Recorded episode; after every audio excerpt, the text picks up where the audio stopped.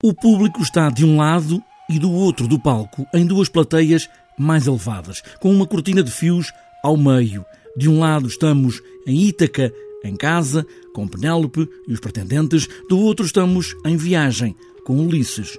O público, a meio do espetáculo, troca de lugar e faz também ele uma viagem. Esta é a nossa Odisseia. É sobre nós. É sobre nós, como você falou, mas também é bastante sobre o Homero na perspectiva em que o Homero serve como uma espécie de espelho sobre hoje. Então, sim, Ulisses está lá, Penélope, os pretendentes, Calypso, é, mas sempre representando algo que para mim está intrinsecamente ligado ao que acontece hoje. O público é parte dessa odisseia, no sentido em que ele assiste esse, esse, esse espetáculo em, dois, em duas partes, em dois pontos de vista. Ao mesmo tempo, também é sobre as guerras hoje. Existem depoimentos de pessoas que fizeram travessias, odisseias reais.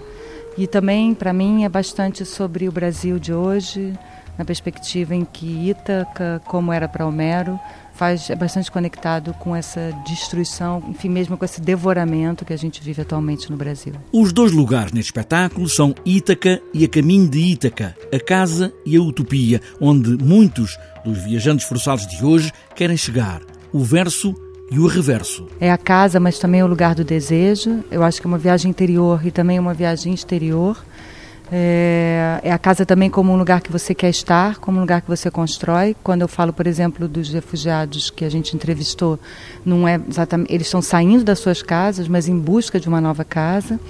É, então, é, é, mesmo essa ideia de, de é, como você disse, o verso e o reverso de nós mesmos. assim. Cristiano está aí, quer contar esta história de Ulisses, esta Odisseia, mas deixa aos espectadores esse espaço de também ele estar nesta viagem, como gosta de fazer em todos os espetáculos. O espetáculo é para ele, o público. Então essa Odisseia ela é complementada, ela é dialogada, ela é construída a partir desse encontro com o público. Fios de tecido e fios de água que enche o palco, uma travessia por onde andou Ulisses, mas também os muitos que atravessam ainda hoje o mesmo mar para chegar a uma casa, mesmo que seja utópica.